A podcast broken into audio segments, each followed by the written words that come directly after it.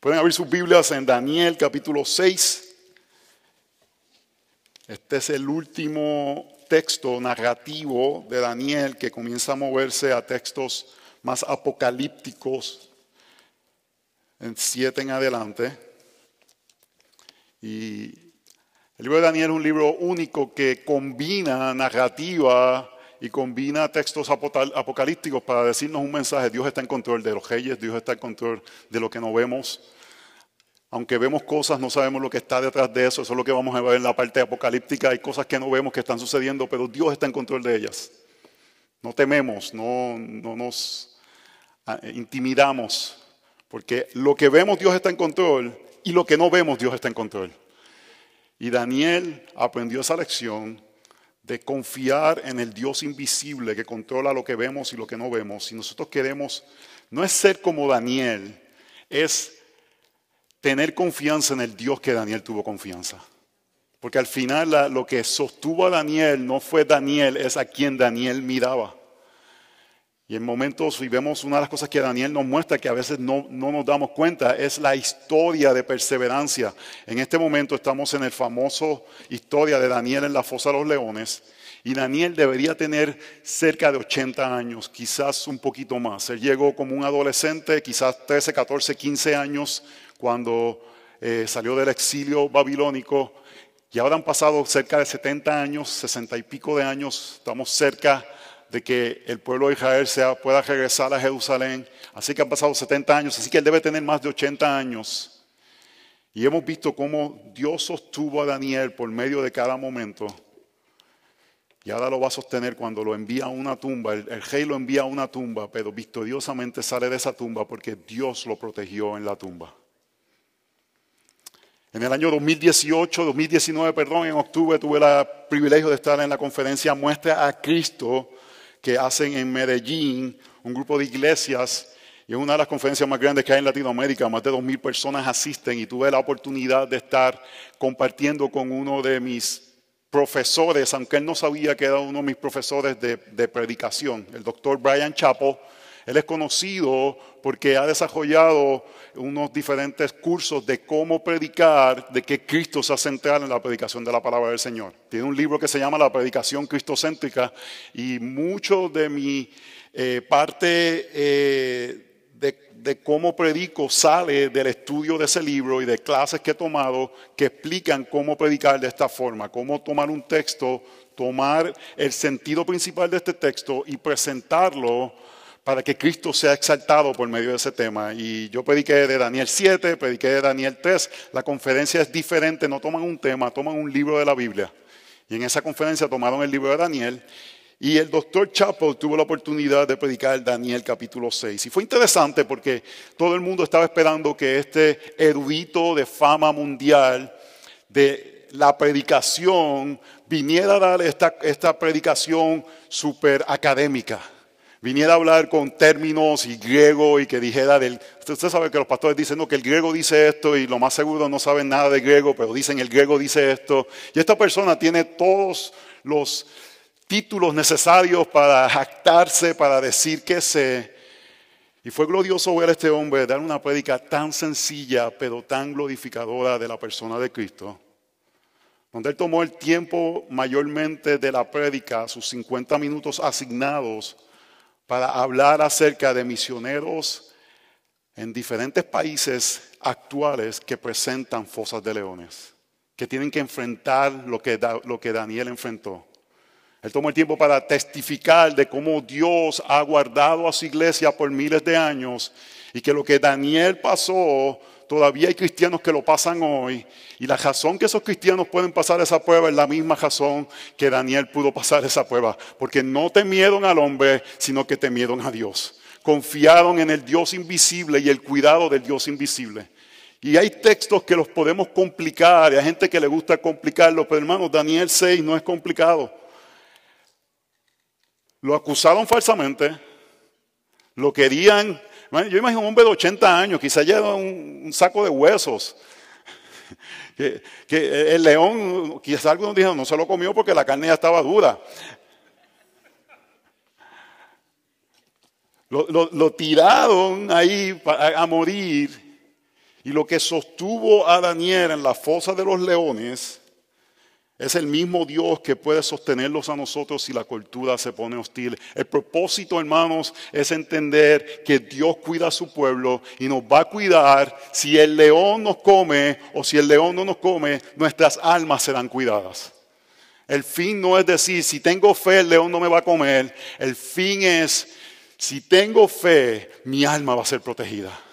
Mi alma va a ser cuidada. Y por eso, hermanos, los creyentes no tememos al hombre, sino que somos fieles y damos solamente adoración a Dios.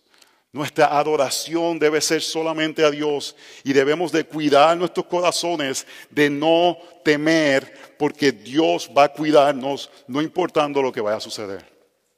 Hermanos, debemos de estar conscientes de las cosas que están pasando en la cultura, el ataque hacia nuestros hijos, este aspecto de hacerles creer que no hay verdad absoluta, que un hombre puede ser una mujer y una mujer puede ser un hombre, tantas mentiras que están saliendo, pero no tememos, hermanos, actuamos, hacemos lo que Dios nos llama, pero no debemos temer porque Dios cuidará de su pueblo. Y recuérdense lo que le estoy diciendo. Cuando digo cuidar de su pueblo, no estoy diciendo que, que necesariamente vamos a vivir en paz. Cuidar de su pueblo es que nuestras almas permanecerán eternamente. Eso es cuidar de su pueblo. Porque en este momento miles de cristianos están enfrentando la fosa de leones en diferentes países del mundo y eso no quiere decir que Dios no los está cuidando. Dios los está cuidando, Dios los está sosteniendo. Oh hermanos, es milagroso ver a creyentes ser sostenidos en esas circunstancias. Yo he tenido la oportunidad de estar en países comunistas y es interesante porque Hermanos comunistas, o eh, no, no, hermanos comunistas, eso es un oxímoron, eso no debe existir. Hermanos que viven en países comunistas me han dicho que no entienden cómo cristianos pueden ser fieles en un país como los Estados Unidos.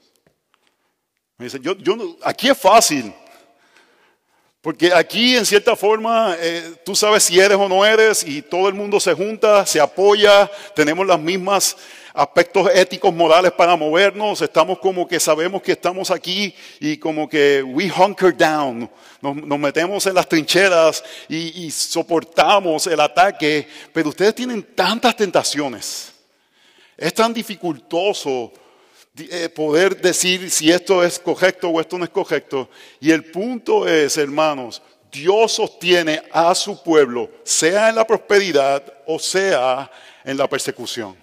Y lo que debemos de orar es decirme, Señor, sosténme.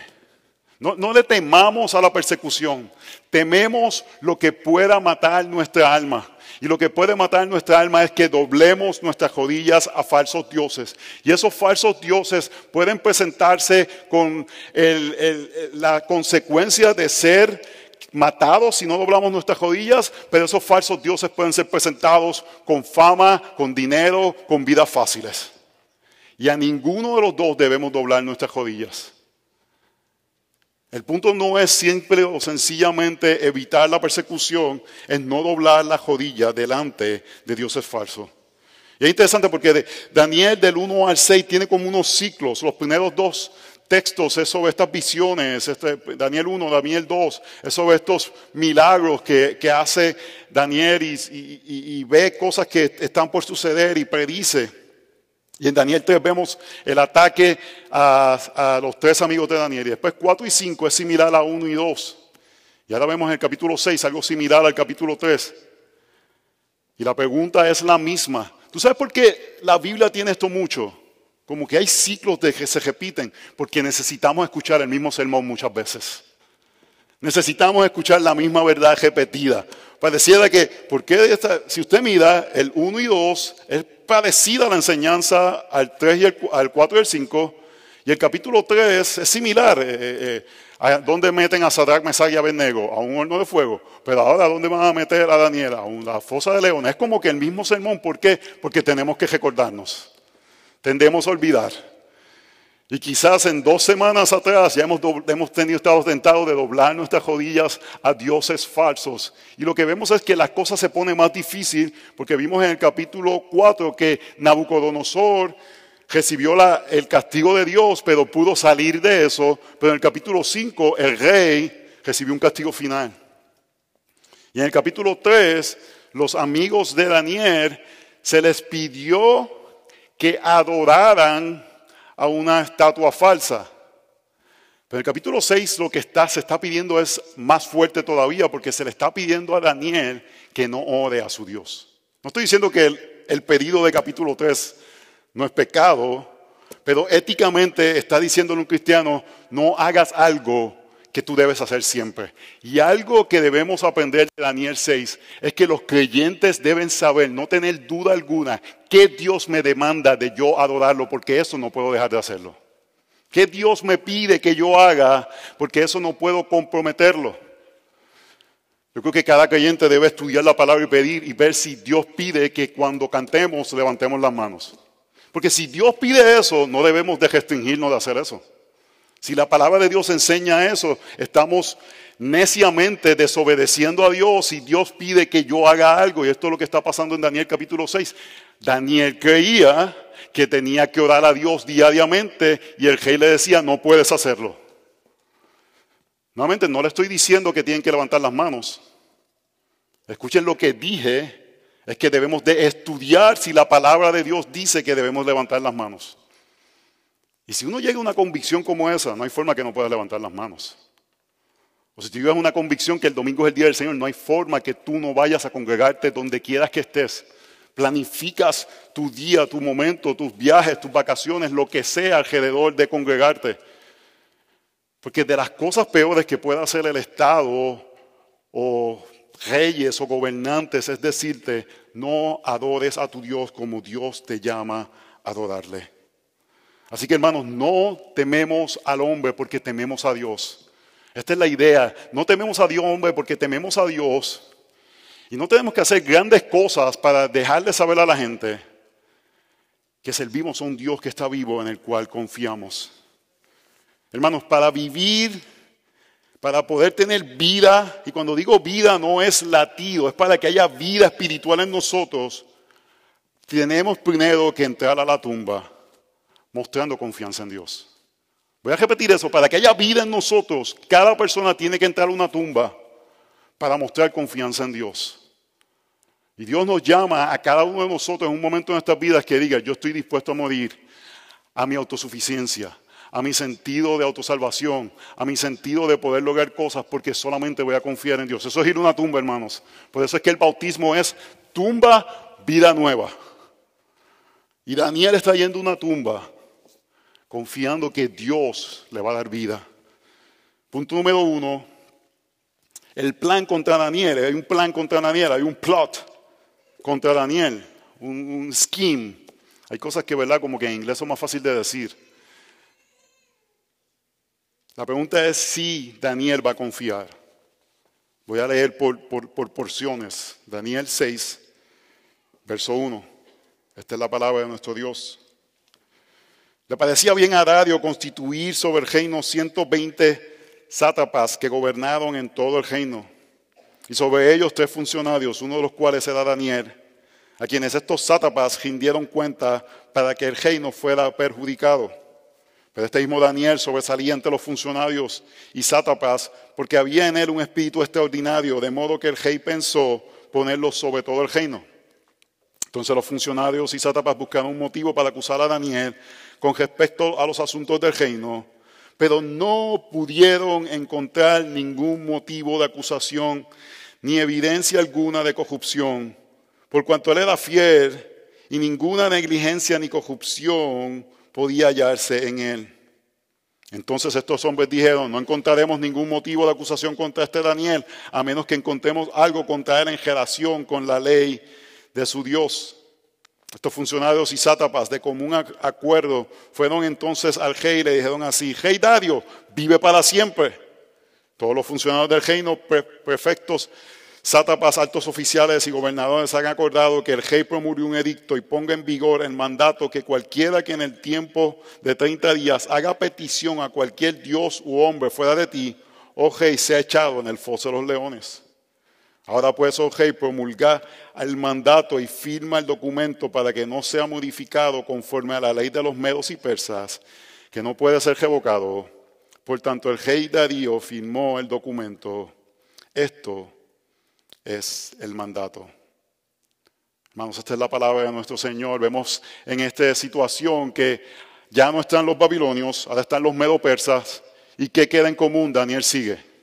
Y vemos que Daniel continúa siendo, eh, se distingue como una persona que es útil, que una persona que es capaz, que es competente.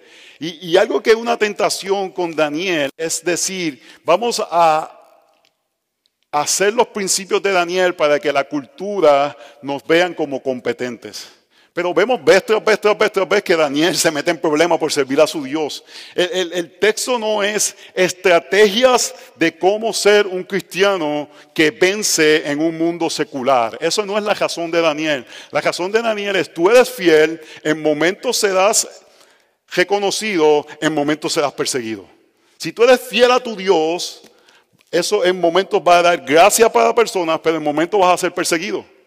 Y es Dios quien determina cómo vas a glorificar a Dios, sea en ser una persona que otros reconocen como alguien que es eh, competente o alguien que debe ser perseguido. Y vemos que vez tras vez, porque Daniel hace las cosas bien, el punto que dice aquí, no pudieron acusarle en nada. No pudieron acusarle en nada. Oh, hermanos, que se diga eso de nosotros. Que cuando estemos por la 495 nadie diga que hay un letrerito en el auto que dice, yo sigo a Cristo, pero pareciera que el diablo está montado en el auto. Que, que, que, oh, hermanos, aquí, ahora estoy viendo, cuando Katy piensa que yo estoy guiando mal, hay unos hermanos que yo digo, vamos de double date. Para que Katy diga, oye, tú no guías tan mal. que seamos conocidos porque nuestros impuestos son completamente hechos como deberían ser, porque eh, no estamos buscando formas de torcer leyes o de buscar ventaja o de aprovecharnos de situaciones, que nuestra integridad sea conocida ante todas las personas. Me encanta el ministerio de Miguel Núñez, integridad y sabiduría, porque necesitamos sabiduría para poder ser íntegros y que, y que en las cosas que hagamos podamos en buena conciencia decir, mira, estoy siendo íntegro. ¿no? Nadie te puede acusar que seas el que trabaja más fuerte, que no seas el que está tratando de salirte de tu trabajo antes de tiempo sin ninguna razón, que, que la gente pueda decir, tú eres digno de ser respetado. Pero aunque hagamos las cosas bien, la Biblia nos dice en un mundo caído que cosas nos pueden pasar mal. Ese es, el tema de Eclesiastés. Eclesiastés completamente nos dice, tú puedes hacerlo todo bien y como quiera cosas te pueden salir mal porque vives en un mundo caído.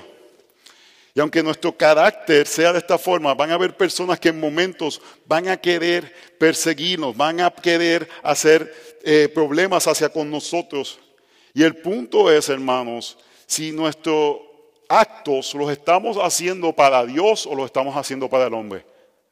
Vemos en esta primera parte del texto, Él es reconocido por las personas, vez, no importa si eran los babilonios, no importa si eran los persas, salía, como, él era como el corcho. Tú coges corcho, ¿sabes lo que es corcho, verdad? Pones un corcho y lo pones al fondo del agua, va a subir a flotar. Y donde quiera que nosotros vayamos, hermanos, debemos de estar y salir a flotar de acuerdo a nuestras habilidades. Sea que trabajes en una farmacéutica o sea que seas un joven trabajando en Chipotle. Debemos ser reconocidos por nuestro gran eh, deseo de hacer las cosas bien, trabajar con excelencia, trabajar para la gloria del Señor, hacerlo para Él. Pero vamos a saber si lo estamos haciendo para Él cuando nos van a empujar a ver si es verdad que lo estamos haciendo para Él o no lo estamos haciendo para Él. Así que el punto que está saliendo aquí, pareciera que se, se está haciendo una injusticia a, Daniel, la pregunta es cómo él va a responder, hermanos. Él podía decir, vamos a hacer una, marcha contra la justicia social, porque me están haciendo una injusticia. O podía confiar en Dios y querer glorificar al Señor. Hermanos, la realidad es que el mundo va a querer en ocasiones ir en contra de nosotros porque hacemos lo correcto. Hermanos, ayer comentábamos esto. Hay momentos que la la piedad atrae, pero hay otros momentos que la piedad repele, es como, es como un, imán. Y dependiendo de qué lado está el imán, Hay momentos que la piedad va a decir a la persona, yo quiero ser así, ¿qué tengo que hacer? Y es una oportunidad para el Evangelio. Pero hay personas que no quieren ver piedad porque dicen, yo jamás pudiera ser de esa forma, así que me quiero alejar lo más posible, más quiero hacerle daño a esa persona. Quiero ver, quiero ver las inconsistencias de esas personas. Y no somos piadosos para jactarnos, somos piadosos para que Dios sea glorificado, hermanos. Para que Dios sea exaltado y la forma que es exaltado es cuando reconocemos, no hay nada en mí que a menos que Dios me haya dado que sea de provecho. Así que vamos a ver cómo Daniel responde a esta prueba. Para vivir tenemos primero que entrar a la tumba mostrando confianza en Dios. Vamos a ver si Daniel va a confiar o no va a confiar. Punto número dos, la trampa y el castigo que se le pone a Daniel y es para ver si en quién confías. Si confías en Dios o vas a temer al hombre. Verso 10. Cuando Daniel supo que había sido firmado el documento, entró en su casa. En su aposento superior tenía ventanas abiertas en dirección a Jerusalén. Y como lo solía hacer antes, continuó ajodillándose tres veces al día, orando y dando gracias, dando gracias delante de su Dios. Entonces estos hombres de común acuerdo fueron encontraron a Daniel orando y suplicando delante de su Dios, por lo cual se presentaron ante el rey y le hablaron tocante al mandato real. ¿No firmaste un mandato que cualquier hombre que en el término de 30 días hiciera petición a cualquier dios u hombre fuera de ti, oh rey, fuera echado en la fosa de los leones? Respondió y dijo, la orden es cierta, conforme a la ley de los medos y persas, que no puede ser revocada. Entonces ellos respondieron y dijeron al rey, Daniel, que es uno de los deportados de Judá, no te hace caso. Oh rey, ni del mandato que firmaste, sino que tres veces al día hace su oración. Al oír estas palabras, el rey se afligió mucho y se propuso liberar a Daniel. Y hasta la puesta del sol estuvo buscando la manera de liberarlo.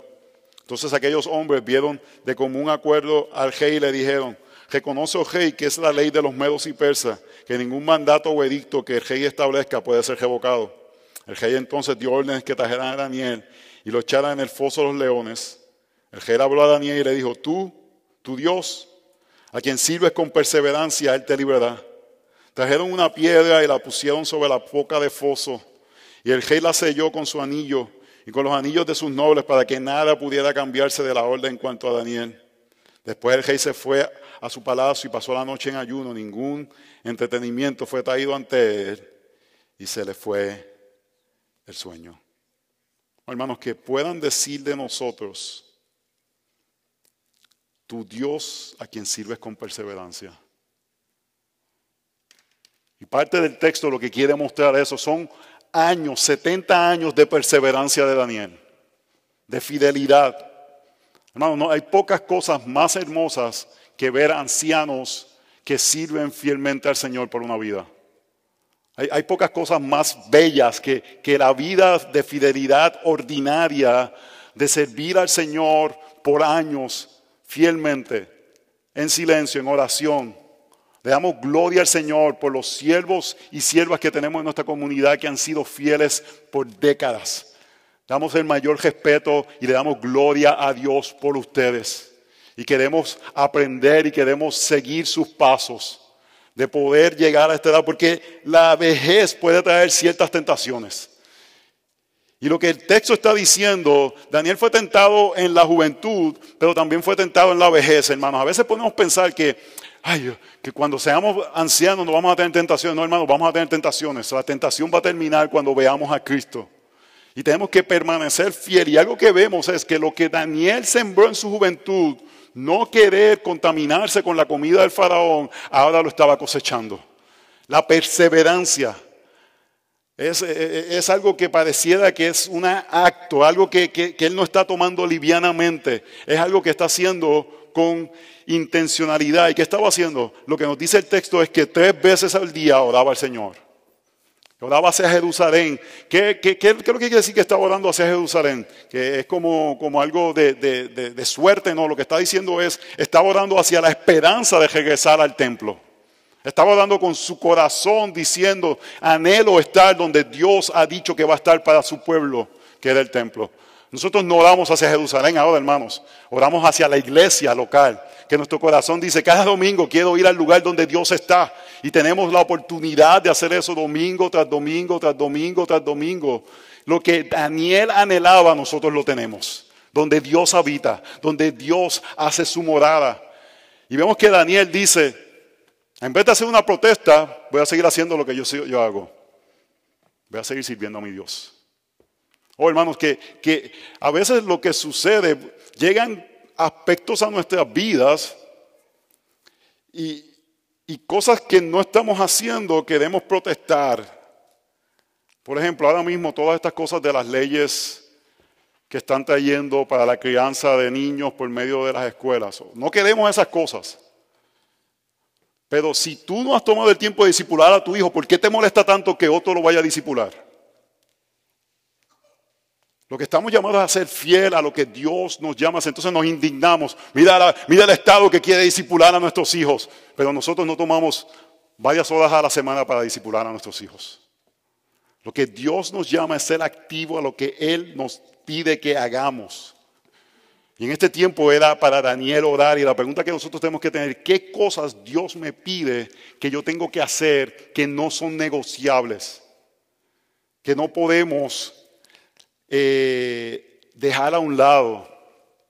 Creo que la intimidad con Dios personal es de suma importancia. Un creyente debe cultivar una vida de intimidad con Dios. De mañana te buscaré, Señor. Yo sé que algunos de ustedes mañana es nueve de la mañana, para algunos es cinco y media, no importa. En la mañana te buscaré, Señor. El punto es que nuestro corazón está inclinado a tener intimidad con el Señor, a orar por, el, a orar por las peticiones necesarias, que nuestros corazones estén presentes con el Señor. Pero usted sabe hacia dónde yo voy, el mayor llamado a la adoración. Tienen que entender, Daniel no tenía algo que el pueblo de Dios había tenido por muchos años, era el templo. Y él estaba de una forma aplicando cómo adorar a Dios en el exilio. Entonces el texto no es acerca de que tengo que orar tres veces al día. Ese no es el punto del texto. El punto es cómo soy fiel en adorar a Dios en las circunstancias que estamos, en el tiempo de redención que estamos. Hermanos, número uno, sin lugar a duda, sin ninguna otra forma, es congregarnos.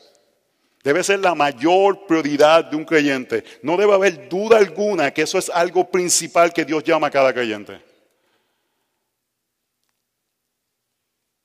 Y que si en algún momento viene una ley a decirnos, si hacen algo, que nos castiguen por venir a congregarnos.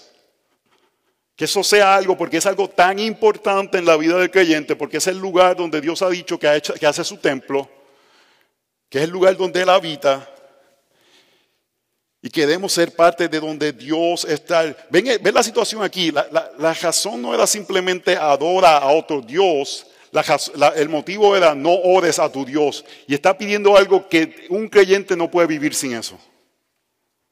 El pedido ahí es, haz algo que va a matarte espiritualmente. Y yo le aseguro a usted, una persona que deja de congregarse está ahorcando su vida espiritual. Está asfixiando su vida espiritual. Y quiero decir esto con el mayor respeto, con la mayor respeto a la libertad de conciencia Pero debemos de ser cuidadosos en una área tan específica que Dios ha sido tan específico que es de importancia cómo la caminamos, en cuándo o cuándo no nos congregamos y por qué razones y por qué razones no nos congregamos. En la tradición reformada hay un llamado que se llama, una categoría teológica que se llama trabajos. Eh, de necesidad, works of necessity.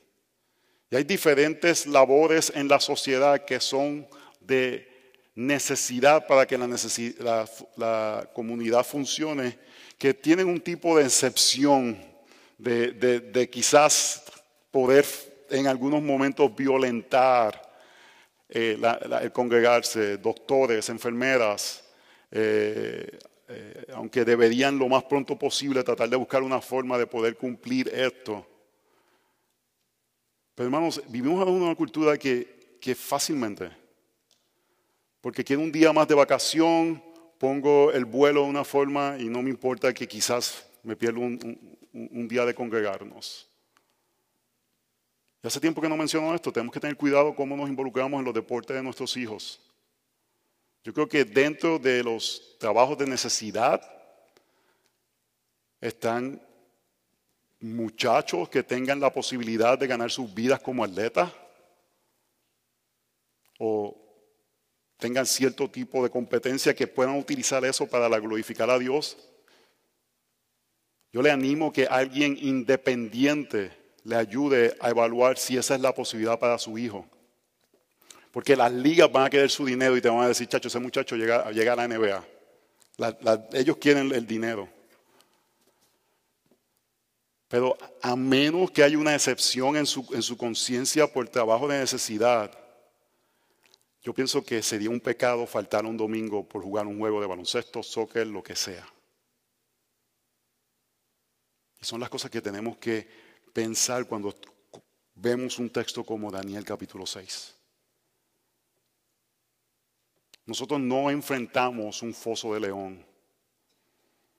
Lo que enfrentamos es abandonar nuestra adoración por comodidad, por preferencia.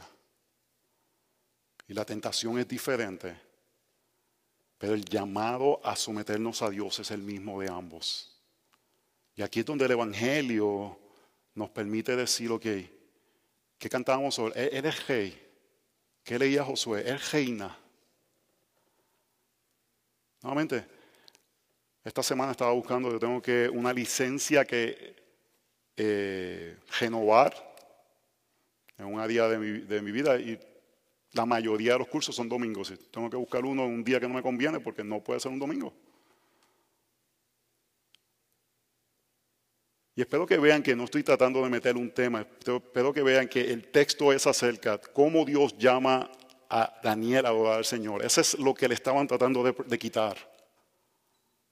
El texto está diciendo, la cultura, el rey está diciendo, no hagas esto. Y Daniel dijo, nadie me puede parar de hacer eso.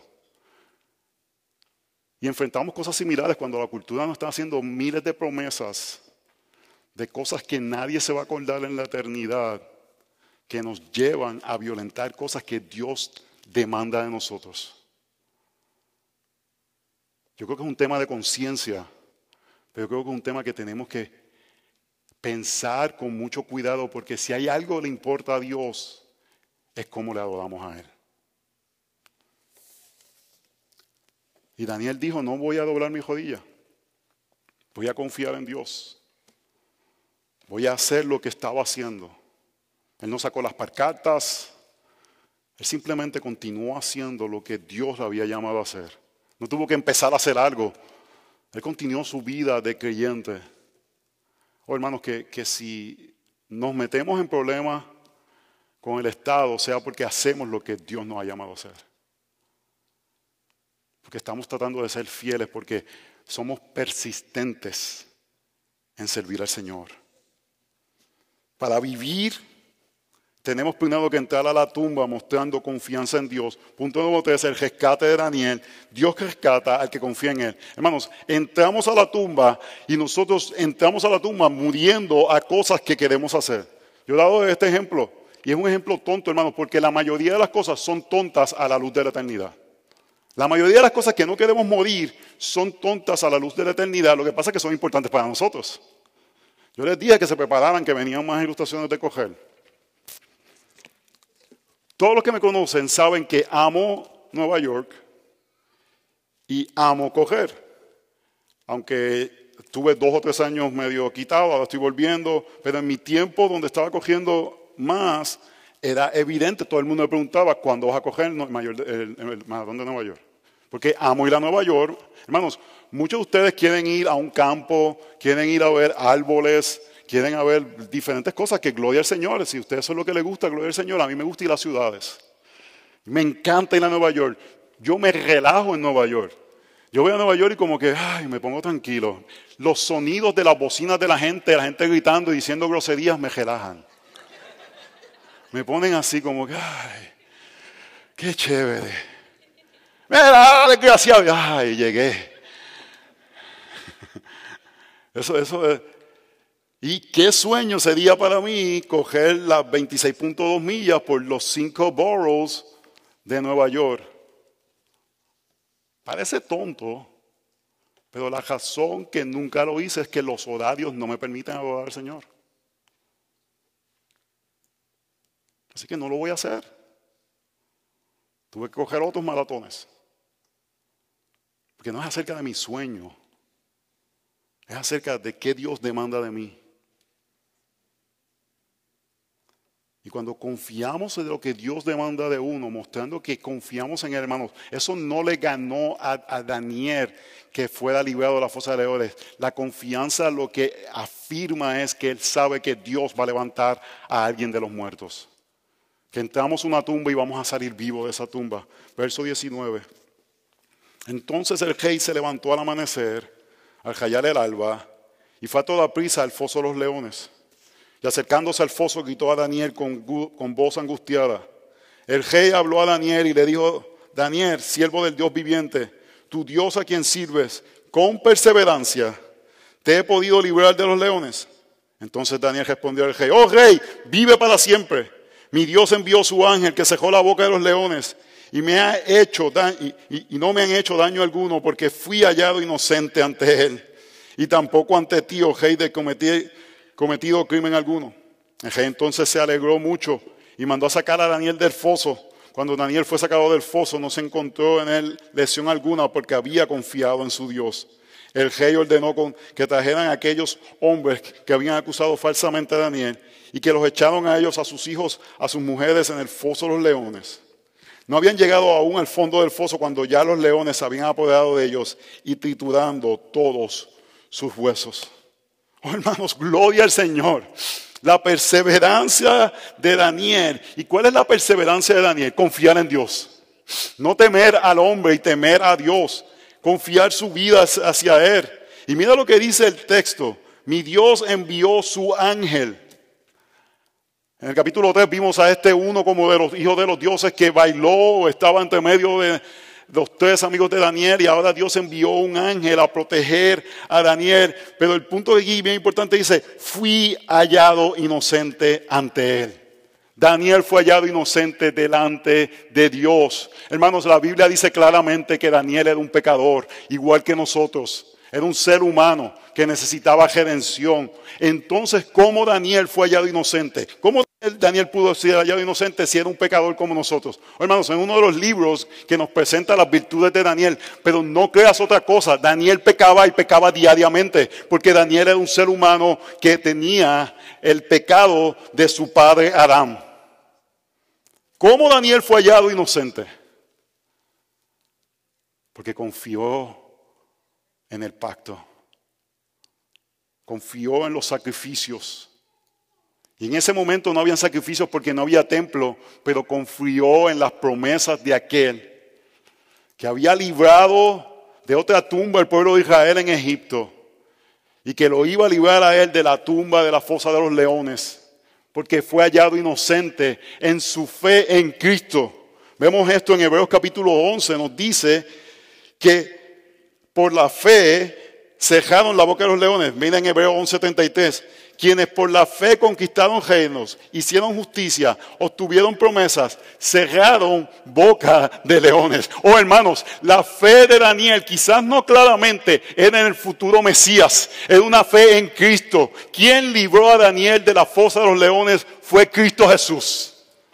Y la fe de él, de que él iba a protegerle y que iba a guardar su alma. Hebreos 11 habla claramente de la fe que tenemos en Cristo. Vemos luego en Hebreos 12, puesto los ojos en Jesús, el autor y consumador de la fe. Hebreos 11 es este famoso eh, capítulo que nos dice, le llaman el Salón de la Fama de la Fe, que son todos estos hombres que tuvieron fe y por la fe llegaron a la meta. ¿Para qué? Para animarnos a nosotros a llegar a la meta. Hermanos, ahí estaba Sansón. Abraham, que cada vez que veía un, peligro tiraba a la mujer para que la cogieran.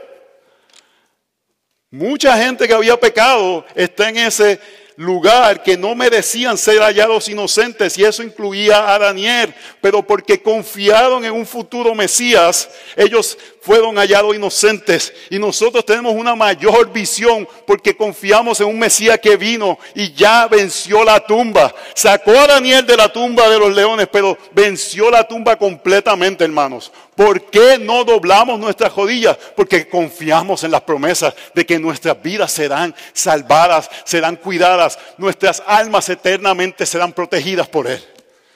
No por nuestra justicia, no porque somos hallados inocentes en nosotros, sino por la inocencia de Cristo. Por su, por su perfecta obediencia.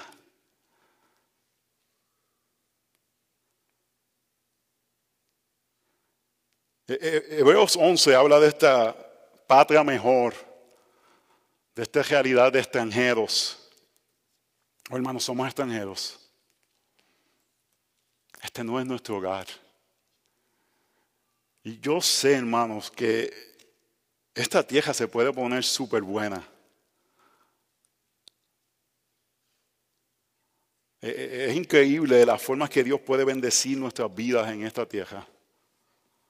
E, la bendición de tener hijos, de, que, de tener una iglesia local, de conocer al Señor. Ayer íbamos a cenar y Katy entró al, a la caja y me miró y me dijo, ay, qué bueno vivir contigo, algo así me dijo. Y, hermano, no se puede poner mejor que eso, que tu esposa de la nada te diga algo así, hermano. Cristo es mejor que eso. Cristo es mejor. Él es mejor. Y por eso no tememos al hombre porque al final, ¿a quién queremos ver es a Cristo? Y el llamado a arrepentimiento de este texto es, hermanos, cualquier cosa que haga que amemos más a Dios, que, que amemos más al mundo que a Dios, debe ser sacada de nuestras vidas, debe ser eliminada, debe ser removida, porque queremos ver al Señor, porque queremos ver a Cristo, porque queremos que nuestras almas estén con Él por una eternidad. Oh, hermanos, Podemos enfrentar cosas peores que Daniel o no tan malas, pero al final lo que tenemos es que tener una perseverancia de amar a Dios. Hermanos, no hay duda alguna que del libro de Daniel nos muestra que Daniel amaba profundamente a Dios. Que su, que su prioridad en la vida era Dios.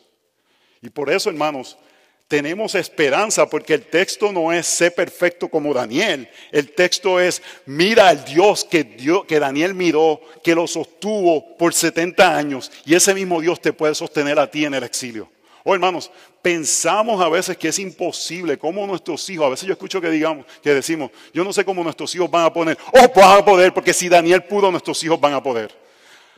Si confían en el Dios de Daniel que es el Dios que protege en la fosa de los leones. Oh, hermanos, que podamos ser como Daniel, si Dios nos lo permite, que, que tuvo éxito secular. Donde quiera que iba Daniel, él salía a relucir. Que si Dios nos permite eso, podamos hacerlo. El otro día estaba hablando con un hermano de la iglesia que Dios le está dando como que oportunidades en aspectos de áreas sociales y políticas. Y digo, gloria al Señor, ve por eso, ve tras eso. Que el Señor te use ahí. Pero tenemos que estar claros, hay cosas que nada nos puede sacar ni quitar. La adoración a nuestro Dios, si hemos sido salvados, debe ser la prioridad de nuestras vidas. Debe ser aquello que, que sea nuestra mayor pasión, aquello que nos consume completamente. Y que la gente pueda decir, esta persona ha perseverado. Le quiero dar las gracias a los santos aquí que han sido 50, 60 años sirviendo al Señor. Gracias por ser un ejemplo. Gracias por amar al Señor y permanecer firmes. Y eso nos da ánimo a nosotros para continuar la carrera. Y por último, para vivir, hermanos, tenemos primero que entrar a la tumba mostrando confianza en Dios. Punto número cuatro, el decreto del rey. Básicamente, el que, el que, el que confía recibe gloria. Verso 25. Entonces el rey Dario escribió a todos los pueblos, naciones y lenguas que habitaban en toda la tierra, que abunden vuestra paz. De parte mía se proclama un decreto que en todo el dominio de mi reino todos teman y, también delante del Dios de Daniel, porque Él es Dios viviente que permanece para siempre. Y su reino no será destruido, y su dominio durará para siempre.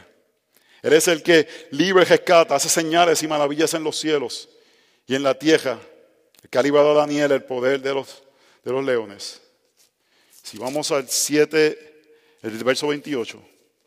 Y en este mismo Daniel prosperó durante el reinado de Darío y durante el reinado de Sirio, el persa. Hermanos, vemos varias cosas, pero número uno, vemos esta afirmación que cuando nosotros confiamos en Dios, eso declara algo. Cuando nosotros confiamos en Dios, en los momentos de dificultad, cuando vemos a, Becky y a Fernando en frente de situaciones tan difíciles que han enfrentado, confiando en Dios. Cuando muchos de ustedes han pasado dificultades confiando en Dios, eso declara algo que confiamos en Él, porque Él es el Dios viviente que permanece para siempre, hermanos. Creemos eso, que Él no ha de cambiar, que aunque vemos alrededor y parece que la situación está difícil, sabemos que Él permanecerá para siempre y su reino no será destruido, hermanos. ¿Qué globo chino? ¿Qué globo chino? Que si tumba el globo, que si no tumba el globo, que si, whatever. El reino del Señor permanecerá para siempre. Nada lo sacudirá. Cristo definitivamente venció la, la tumba principal. La tumba de Daniel nos da fe, pero apunta a una tumba mejor, la tumba que está vacía en Jerusalén, donde Cristo definitivamente venció nuestro enemigo. Oh hermanos, si eso va a ser afirmado cuando estemos delante de Él y oigamos que la justicia de Cristo, por eso somos hallados inocentes. Hermanos, y Dios cumple sus promesas. Dios cumple sus promesas. Y si Él es el Dios que su reino permanece para siempre, y Él es el Dios que cumple sus promesas, oh hermanos, estamos, en, Puerto Rico decíamos, esto, es un filete, esto es tremendo, porque podemos confiar que Dios va a cumplir y va a hacer. ¿Y cómo yo sé que Dios cumple sus promesas? Mire el verso 28. Y este mismo Darier Prosperó el reinado de Darío y durante el reinado de Ciro el persa. Ciro fue el rey que envió a, Nehemías, a Esra, a regresar a Jerusalén, luego de los 70 años que los profetas habían profetizado. Oh, hermanos, de él cumple sus promesas. Si Él dice que Él va a tener, va a tener un exilio, van a salir, pero yo voy a juzgar a los que le hicieron eso, Dios lo va a cumplir. Y Dios ha prometido que para aquellos que entran a la tumba de morir al deseo de autosalvarnos, Él los salvará, Él los cuidará. Mira lo que dice Hebreos 13, 5 y 6. Sea vuestro carácter sin avaricia, contentos con lo que tenéis, porque Él mismo ha dicho, nunca te dejaré ni te desampararé. De manera que decimos confiadamente, el Señor es el que me ayuda, no temeré. ¿Qué podrá hacerme el hombre? Oh, hermanos, no hay Ciro, no hay Nabucodonosor. Y cuando entendemos que Dios reina, podemos morir a la avaricia que habla de Hebreos 13, porque muchos de nuestros problemas de idolatría por la avaricia son cosas que deseamos y queremos que no queremos soltar. Puede ser avaricia por el dinero, puede ser por el reconocimiento, puede ser avaricia por identidad, puede ser avaricia por muchas cosas que decimos, esto no lo puedo soltar. Contentos con lo que tenéis porque Él no ha de abandonarlo, hermanos. Porque Él, Señor, está con nosotros. No tememos, no tememos al Estado, no tememos a la batalla cultural, no tememos a las circunstancias. Y la forma que mostramos que no tememos es confiando en Él y es ser fieles adoradores a Dios. Voy a terminar con esto. Hay un principio de la reforma que se llama el principio regulador de la adoración. Y este es un principio que varias eh, iglesias adoptaron. Nosotros somos, lo adoptamos, pero no tan rígidamente como lo adoptarían otras iglesias. Pero básicamente ese principio dice que Dios solamente puede ser adorado como Él lo prescribe en su palabra. Que podemos simplemente darle adoración a Dios como Él, como Él demanda. Si Él es Dios, y es un principio que hace total sentido, si Él es Dios, y Él reina y gobierna, Él determina cómo le adoramos. Y eso está incluido en la liturgia, eso está incluido en nuestras expresiones de adoración privadas, públicas. Eso está incluido en, cómo nos congregamos, qué instrumentos utilizamos, qué canciones usamos. Y hay gente que lo lleva a un extremo donde básicamente ningún instrumento es permitido. Yo creo que la Biblia habla de instrumentos de cuerdas, pues cualquier instrumento de cuerda, eh, eso todavía se adapta al principio regulatorio de la oración. ¿Por qué le estoy hablando de esto, hermanos? Porque es un principio que no solamente, mucha gente lo toma solamente con qué instrumento se usa, es un principio que debe gobernar nuestra vida. Nosotros debemos vivir con este sentido. ¿Cómo Dios me pide que yo lo adore? Yo creo que es una, es una pregunta esencial para aquel que ha sido salvado. Después que has encontrado cómo eres salvado, que es por medio de la justificación por fe, una pregunta que debe salir de nuestro corazón es, ok Señor, ¿cómo te adoro? He vivido para adorar a otros dioses. La pregunta ahora es, ¿cómo tú me pides que yo te adore ahora? ¿Cuál es la forma que tu, palabra me dice y demanda que yo te adore? Y tenemos que identificar esas cosas y decir, ok, esto, esto es una cosa que Dios demanda de mí, esto es otra cosa que Dios demanda de mí, esto es otra cosa que Dios demanda de mí. Y tener esa lista y yo creo que muchas de ellas son personales y que hay aplicaciones que pueden variar, pero en general son bastante claras las formas que Dios nos pide que le adoremos. Y luego que tenemos eso claro, podemos más fácilmente discernir cuándo estamos doblando nuestra rodilla. Usualmente va a ser cuando violentemos momentos de cosas que Dios nos dice, esto te lo demando. Dios nos da mucha libertad, hermanos. Dios es un Dios glorioso, que nos quiere que disfrutemos nuestra vida, que quiere que, seamos parte de que, disfrutemos de, las bendiciones que da la vida. Pero una persona que dice, bueno, te voy a adorar a Dios mirando la naturaleza hoy, eso es pantenismo, hermanos, eso no es cristianismo. No, porque es que Dios está en todo lugar. No, Dios ha determinado cómo se adora, dónde se adora, en qué momento se adora cómo mi vida se ve en adoración en mi trabajo, en mi crianza. Y tenemos que tener claro esas cosas definidas para que cuando alguien diga, no doblemos nuestras rodillas. Porque si no, no vamos a saber. Y por falta de conocimiento, nuestro mi pueblo perece. Así que una aplicación de Daniel 6 es, si queremos ser fieles al Dios de Daniel, que nos ha salvado, una de las formas que somos es mirando qué Dios demanda de mí. Daniel sabía lo que tenía que hacer. Oh, que sepamos, que entendamos lo que Dios demanda de nosotros. Para que cuando nos pidan eso, digamos, no, esta línea no estoy dispuesta a cruzarla. Porque mi Dios demanda eso de mí. No para que sentamos que somos valientes, sino para que Dios sea glorificado y la gente pueda decir, hay un Dios que reina. Porque solamente una persona que confía en que Dios reina puede hacer eso.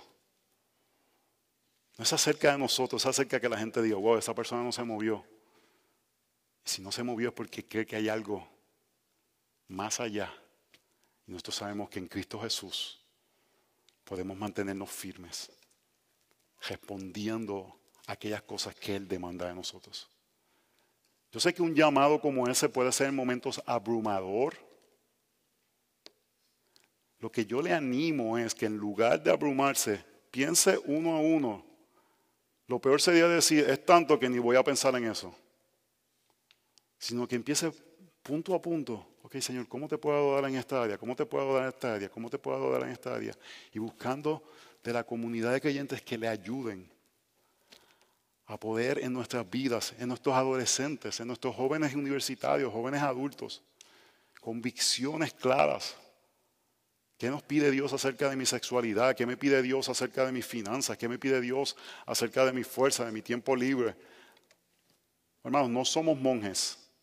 Creemos en la gracia común y el disfrute.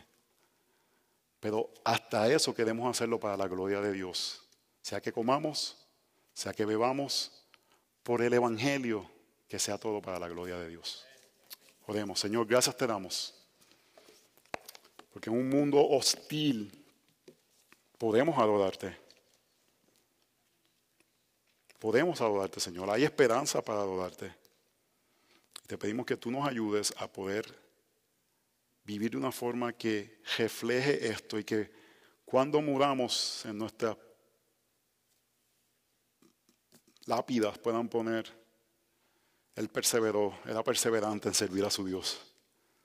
No porque Él era perseverante, sino porque creía en el Dios que sostenía. Ayúdanos, Señor, a poder entender que tú gobiernas y reinas y por eso podemos responder en confianza. En el nombre de Jesús oramos. Amén. Amén. Dios les bendiga, iglesia.